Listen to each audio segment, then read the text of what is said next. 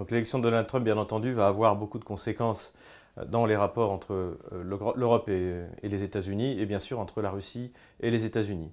avant de développer un peu cette question, je pense qu'il faut quand même préciser quelques petites choses. Être président aux États-Unis, ce n'est pas comme être président en France ou en Russie. C'est-à-dire que le président a beaucoup moins de poids au sein de sa constitution que ne peut en avoir le président français ou euh, le président russe. Malgré cela, il est évident qu'il euh, y a eu un tel euh, choc entre, d'un côté, les élites médiatiques, politiques, traditionnelles américaines et Donald Trump, que ça ne pourra pas ne pas avoir de conséquences. Le premier point qu'il faut aborder, c'est quelle a été la vision de la Russie et bien sûr de Vladimir Poutine sur la campagne américaine.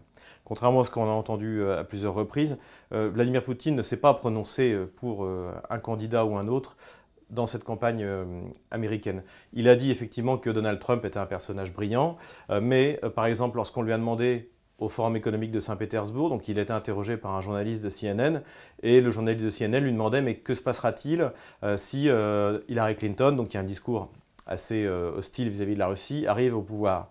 Et la réponse de Vladimir Poutine a été de dire que de toute manière, il avait l'habitude, que lors des campagnes électorales, les gens montaient euh, dans, le ton pour euh, essayer d'être clivants et donc de, mobiliser l'électorat, mais qu'une fois arrivés au pouvoir et aux responsabilités, généralement, ces gens retrouvaient une certaine sagesse.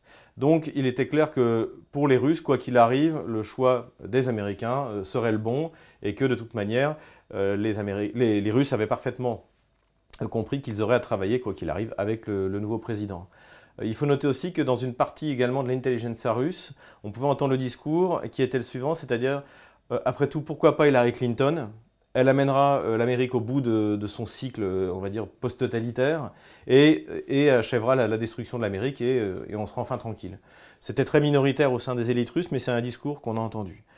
Aujourd'hui, que se passe-t-il? Eh bien, comme toujours avec sobriété, Vladimir Poutine a féliciter Donald Trump pour sa victoire en disant que euh, la Russie était prête à reconstruire euh, sa relation avec les États-Unis pour résoudre les grands problèmes internationaux. Donc, euh, bien sûr, on, ne peut pas, ne pas cacher que la Russie est satisfaite de l'élection de Trump, mais en même temps, il n'y a pas cet enthousiasme dont il était souvent question dans les médias occidentaux, notamment français, comme quoi c'était Vladimir Poutine qui avait organisé l'élection aux États-Unis. Donc ça, c'est une première chose. La deuxième chose, les, mois qui vont venir vont être euh, cruciaux euh, parce que, euh, effectivement, on va voir qui va entourer Donald Trump? Parce que c'est ça la véritable question. bien sûr, comme je l'ai dit au début de, cette vidéo, en fait, Donald Trump n'a pas le poids au sein de l'appareil américain comme un président de la République française ou russe au sein de la Ve République. Mais en revanche, ce qui va être décisif, c'est de voir qui va le mettre aux affaires étrangères, qui va mettre à la défense, qui va le mettre à la tête de l'état-major de, l'armée américaine. Tout ça, tout ça est très important puisqu'il y avait un discours extrêmement euh, agressif de la part des élites clintoniennes, euh, des élites démocrates. Et on va voir s'il y a vraiment une volonté de changement. Et ce qui sera aussi intéressant d'observer, c'est est-ce qu'il va y avoir, comme toujours, une continuité dans les élites, quel que soit le parti? J'avais souvent pris l'exemple de Victoria Noland, qui après avoir servi dans l'administration Dick Cheney s'était retrouvé euh, ministre adjoint des Affaires étrangères euh, américain.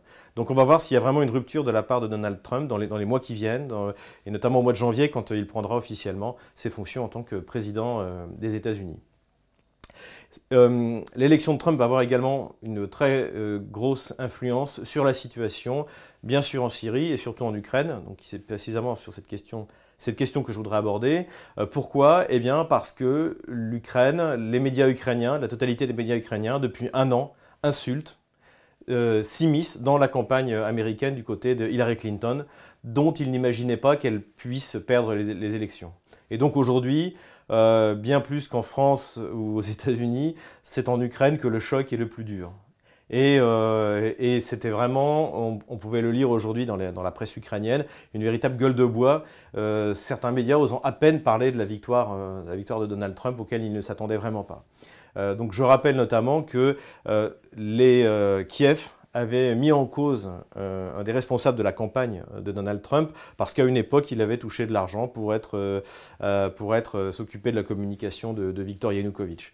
Donc ça là avait entraîné une démission de ce, justement de ce, responsable, et ce qui fait qu'il est fort probable que Donald Trump ait une envie de, de sanctionner les élites ukrainiennes pour avoir pris, de manière, pris parti de manière éhontée euh, pour, euh, justement pour son adversaire, Hillary Clinton.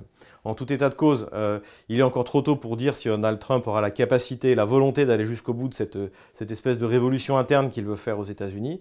De toute manière, il est sûr que sa politique est isolationniste, et dans ce sens-là, c'est une bonne chose euh, pour l'Europe euh, en général, et, et, pour la France en particulier, et pour la Russie en particulier. Et donc, effectivement, une nouvelle ère s'ouvre, et espérons que Donald Trump sera à la hauteur des promesses et des espoirs en fait, qu'aujourd'hui il suscite chez euh, bah, en dans le monde libre, peut-on dire ainsi.